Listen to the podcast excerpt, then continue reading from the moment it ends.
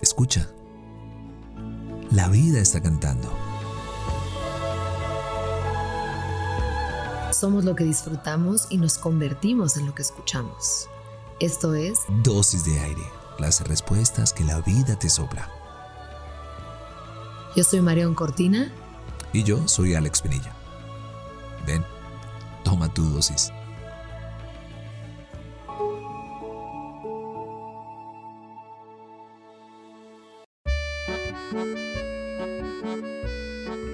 Gracias a que seres humanos que, a lo largo del tiempo, atesoraron las cartas como testigos de nuestro paso por el mundo, tenemos hoy oportunidad de imaginar la vida de personajes complejos y maravillosos.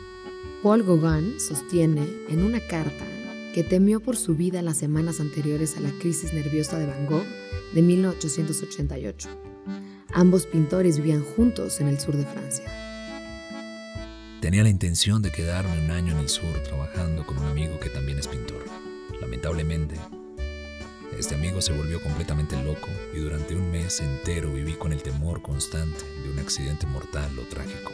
La carta no tiene el nombre del destinatario, pero seguro era importante comunicarle el cambio urgente de planes. ¿Recuerdas algún mensaje donde se te comunicaba un suceso dramático? ¿Una situación que te generaba preocupación? Dos meses antes de suicidarse, Van Gogh enumera en una carta los muebles del dormitorio de Arles que inmortalizó en sus óleos. Creo que lo mejor será vaciar los jergones, puesto que comprar paja nueva no saldrá tan caro como pagar por su transporte. En cuanto al resto de los muebles, en fin, hay un espejo, por ejemplo, que me gustaría conservar. ¿Sería tan amable de pegar unas tiras de papel en todo el cristal para que no se rompa? El espejo significaba mucho, era el objeto preciado que necesitaba resistir el viaje. ¿Puedes enlistar tus posesiones más preciadas? ¿A quién se las encargarías? ¿Cuáles cuidados pedirías? Deseamos que hoy te animes a poner en papel algo que te preocupe o que atesores fuertemente.